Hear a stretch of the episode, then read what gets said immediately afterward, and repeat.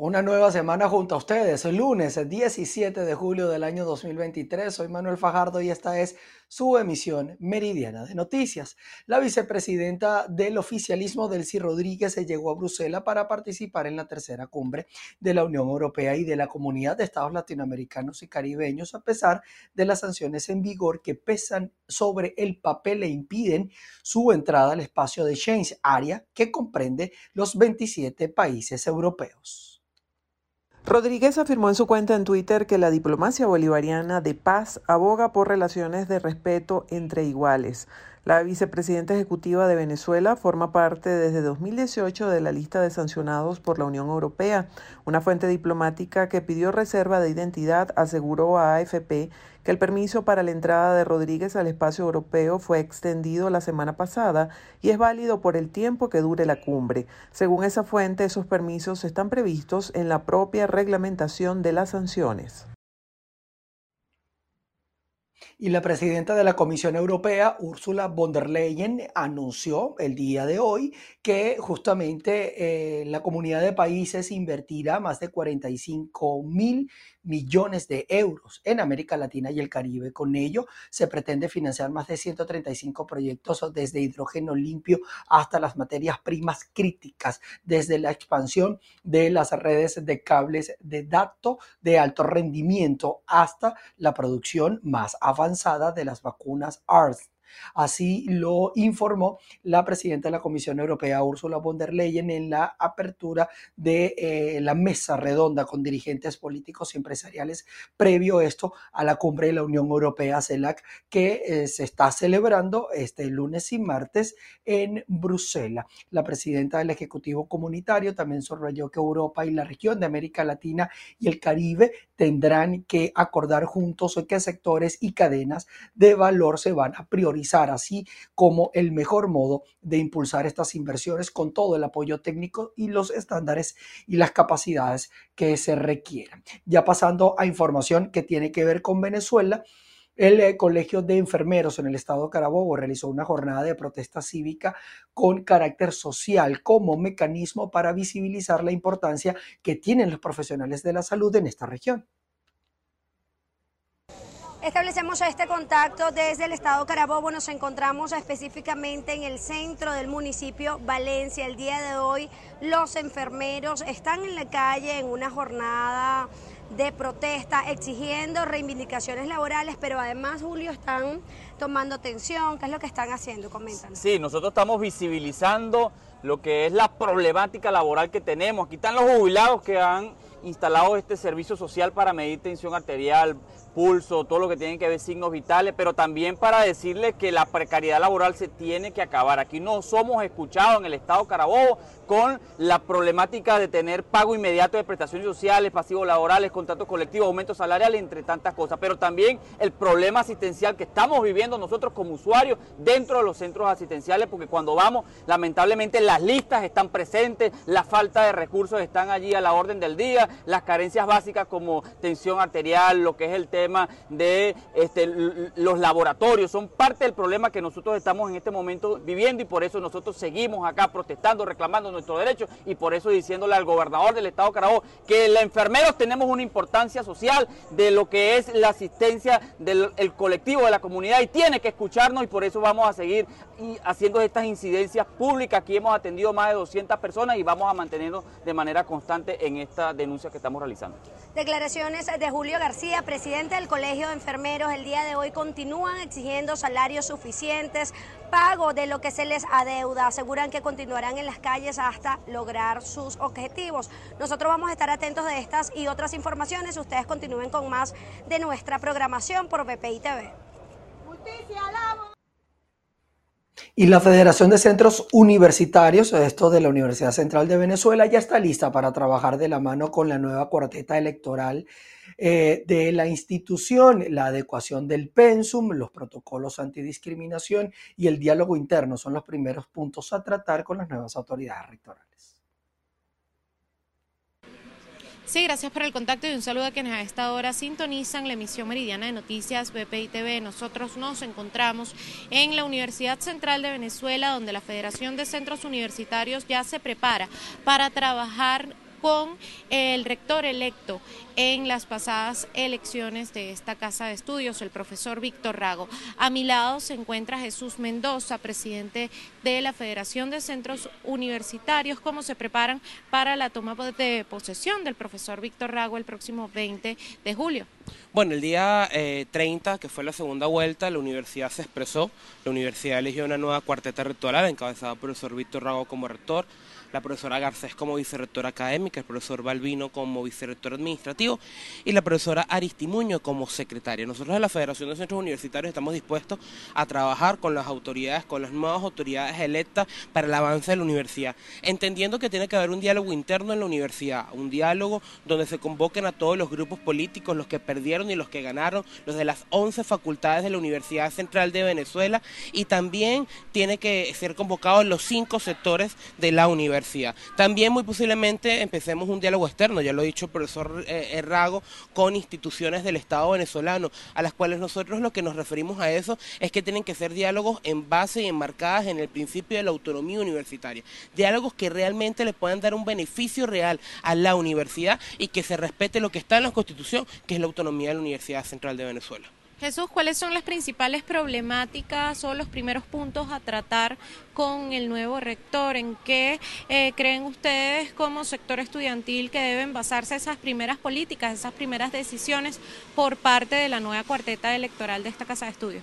Mira, la utilización de pensums, la eliminación de tanta burocracia interna en la universidad, la activación o la aprobación de un protocolo contra la violencia de género. Yo creo que esos tres puntos son indispensables que el rector eh, o que la cuarteta rectoral y el Consejo Universitario pues lo apruebe en sus primeros días de gestión. Muchísimas gracias. Palabras de Jesús Mendoza, presidente de la Federación de Centros Universitarios de la Universidad Central de Venezuela, en el marco de lo que será la toma de posesión del nuevo rector de esta universidad, el profesor Víctor Rago, quien fue electo el pasado 30 de junio en segunda vuelta. Desde Caracas, Venezuela, Irene Mejías. Y la Fundación Amigos del Paciente Renal en el Estado Lara reiteró el llamado a la administración de Nicolás Maduro a atender las diversas problemáticas que enfrentan los pacientes renales debido a las fallas que se registran en las unidades de diálisis. El presidente de la Fundación Amigos del Paciente Renal en el estado Lara, Héctor Daniel Colmenares, alertó que en lo que va de año se han registrado más de 60 casos de pacientes renales con hepatitis, por lo que reiteró la necesidad de que las autoridades garanticen jornadas de vacunación, así como mejoras en las unidades de diálisis. Tenemos graves problemas de máquinas dañadas, donde se afecta aproximadamente más de 150 pacientes por las condiciones en que se encuentran las máquinas.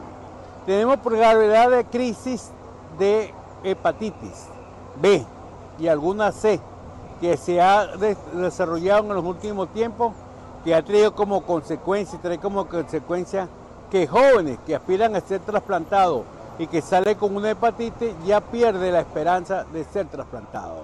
Eso es un muchacho que ha desesperanzado de la vida. Y, tenemos el problema de que en, Venezuela tenemos más de cinco años sin que se haga un plan de vacunación para contra la hepatitis. Y eso nos, trae, nos trae grave consecuencia a los pacientes renales la Fundación Amigos del Paciente Renal en la región instó al Instituto Venezolano de los Seguros Sociales y al Ministerio para la Salud a corroborar el mal estado de las máquinas. Recientemente la unidad de diálisis Barquisimeto tenía inoperativos los aires acondicionados, situación que incide en la efectividad de los tratamientos. Quien les reportó desde el estado Lara, Venezuela, Génesis Colmenares.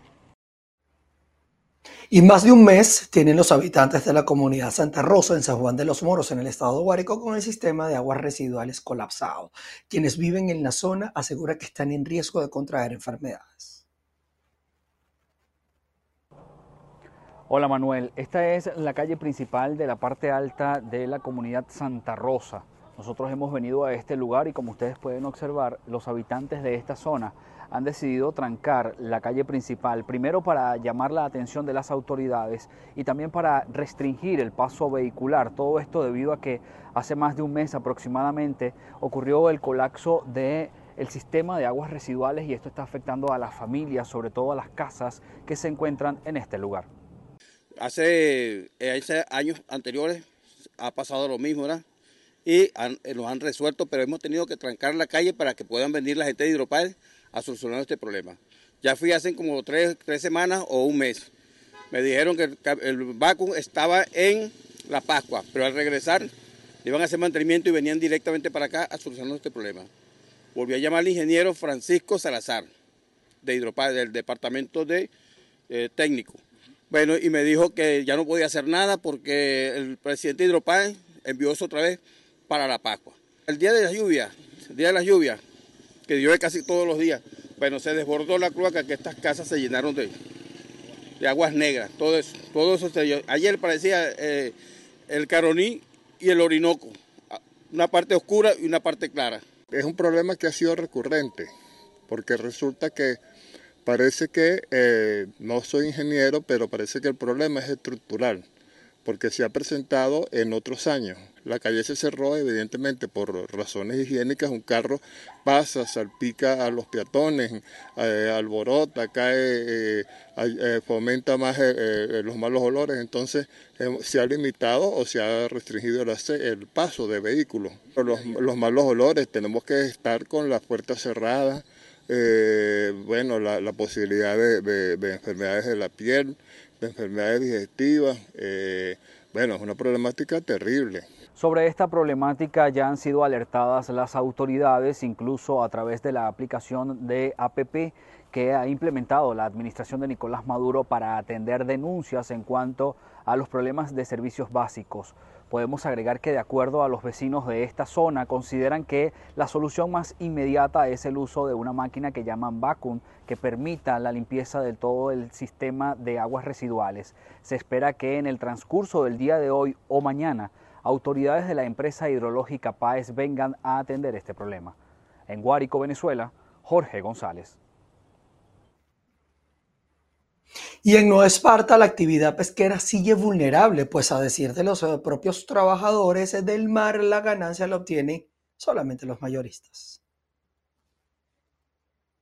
A un mes de registrarse una de las mejores zafras de pesca de pulpo, los pescadores de la isla de Margarita aseguran que no ven el rendimiento. Esto por la falta de control y de consenso entre las autoridades y quienes están fijando el precio, los mayoristas. Escuchemos las declaraciones que nos dan. Finalmente estamos, tenemos una situación muy crítica. Estamos pasando por un momento muy mal en este año con el tema de la gasolina. Aquí nos paramos por dos días de reunión y eso que tuvieron mesas de, reunión ellos, que tuvieron mesas que hablaron con toda la, gente de la empresa de la pesquería y Cabero y resultamente que eso se ha dado un acuerdo que a medida de la semana ellos iban a aumentar. Ya llevamos dos semanas y no hemos visto el aumento. Todavía no se hemos visto el aumento y nos lleva en ese, en ese problema ya de que uno ya, ahorita la gasolina no hay. Hoy fueron poquita gente a pescar porque los que tenían, tenían gasolina, los demás no pudieron. Yo no salí porque no tengo gasolina aunque funcionarios de todos los ministerios relacionados estuvieron en la región y sostuvieron reuniones, los pescadores esperan aún que se fije un precio razonable. Asimismo, también rechaza que se niegue que se está exportando el pulpo, pues esta actividad sí se está haciendo aguas afueras y se cobra un precio superior a los 12 dólares el kilo. Desde la isla de Margarita, Ana Carolina Arias. Prestadores de servicio turístico y autoridades en el estado Mérida se reunieron para establecer los planes en oferta turística justamente para la temporada que está por empezar. Amigos de BPI TV, el día de hoy nos encontramos en Corpo Andes, donde recogeremos declaraciones con miras a la próxima temporada turística. Vamos a escuchar las declaraciones de Inti Sarcos, presidente de Cormetur. Bueno, sí, hoy estamos iniciando una reunión con eh, prestadores de servicios turísticos, hoteles específicamente, posadas y empresas de transporte, donde vamos a estar discutiendo el tema de combustible para el sector turístico del Estado de Mérida. Ya en conversaciones con la mesa de combustible y las autoridades del Estado de Mérida, la SODI, nuestra gobernación del Estado de Mérida, eh, se viene haciendo un trabajo tecnológico para garantizarle al turista ya a nivel tecnológico eh, el surtido de combustible. ya nosotros venimos haciendo un trabajo en todas las temporadas para garantizarle combustible a nuestros turistas. Sin embargo, eh, ya ahora iniciamos con un tema de, generación de QR, de registro de datos del turista y que nuestros hoteles y posadas puedan tener eh, la posibilidad de generar el QR al turista por medio de la reservación o de la permanencia en el hotel y haya unas estaciones de servicio asignadas para que el turista pueda ir a, surtir de combustible y pueda pasear dentro de nuestro estado de Mérida. Entonces, eh, convocamos a todos los dueños, eh, propietarios de hoteles, de posadas, para informarles de cómo va a ser el método de surtido de combustible para nuestros turistas. Y bueno, decir que en Mérida hay garantía de combustible para todo el sector turístico. Vengan a Mérida a conocer Mérida en estas vacaciones 2023. Eh, ya nosotros venimos haciendo un trabajo de todas las temporadas de garantía de combustible y bueno, ya ahorita damos un salto adelante con lo que es la parte tecnológica eh, para que el turista tenga la seguridad de que llega a Mérida, eh, va a poder pasear por todos los sitios de interés turístico y se va a poder retirar con su tanque lleno para poder llegar a su, a su, eh, a su origen en este caso. Entonces, eh, parece interesante porque es uno de los únicos estados que está iniciando con un sistema de este tipo eh, que da garantía al turista. Entonces, nosotros desde Mérida, desde la Corporación de Turismo, seguimos siendo pioneros en las políticas que atienden al turista, que las políticas de servicio para nuestro sector turístico. Muchísimas gracias por las declaraciones, amigos de BPI TV. Es parte del trabajo que se tiene previsto con miras a la próxima temporada turística. Desde el Estado de Mérida, soy José Gregorio Rojas, BPI TV. Y en el Estado Falcón se lleva a cabo la formación de prestadores eh, de servicios turísticos para la implementación de la resolución de la prevención y la legitimación de capitales emanada por el Ministerio de Turismo. Buenas tardes, gracias por el contacto. Aproximadamente unos 40 prestadores de servicio turístico del Estado Falcón están participando en esta formación de la resolución 020 del Ministerio de Turismo de Venezuela sobre la prevención en la legitimación de capitales. Vamos a conversar con Richard Zambrano, él es presidente de la Cámara de Turismo del Estado Falcón, para que nos dé más detalles acerca de esta actividad. Bueno, en el día de hoy nos encontramos tanto en la ciudad de Coro como en Punto Fijo eh, realizando un primer encuentro con los prestadores de servicio para que tomemos acciones sobre lo que es la resolución 020 del Ministerio de Turismo. Esta resolución nos obliga a todos los prestadores de servicio turístico a realizar lo que son las actuaciones necesarias para eh, evitar lo que es la legitimación de capitales. En este punto nosotros este, vamos a hacer lo que es la coordinación tanto para hoteles como para agencias de viajes, así como cualquier otro prestador de servicio que considere que pueda sumarse para lo que es la realización de los manuales y la capacitación necesaria para cumplir con esta resolución, la cual ya este, ha tenido una fecha de necesaria para el lapso de realización y estamos actualmente en lo que es la prórroga. Entonces necesitamos eh, darle la importancia que esto amerita para poder estar eh, en el grado de la formalidad que necesitan nuestras empresas. ¿Implica esto algún costo para los prestadores de servicios turísticos? Sí, efectivamente, esto es una inversión que se tiene que realizar para que los prestadores de servicio este, puedan tener tanto los manuales como la formación del personal que debe estar en sus empresas a cargo de eh, la vigilancia y el control de lo que es la prevención de legitimación de capitales. ¿Ustedes manejan una data de cuántos prestadores de servicios turísticos hay en el estado Falcón? En realidad no tenemos una data como tal, ¿ok? Se tienen unas estimaciones eh, en las cuales eh, sabemos que la gran mayoría de los prestadores de servicios turísticos pues todavía no están al día. Son muy pocos los que lo han hecho y son los que están a través de, gremios nacionales que han podido obtener tanto el manual como la, la capacitación necesaria. Bien, muchísimas gracias. Es parte de la información que tenemos a esta hora desde el Estado Falcón. Continuamos con más de noticias sobre API TV. Y hasta el próximo viernes los venezolanos en el exterior podrán realizar impugnaciones o reclamos en caso de haber tenido algún tipo de inconveniente con su registro para votar en las elecciones primarias.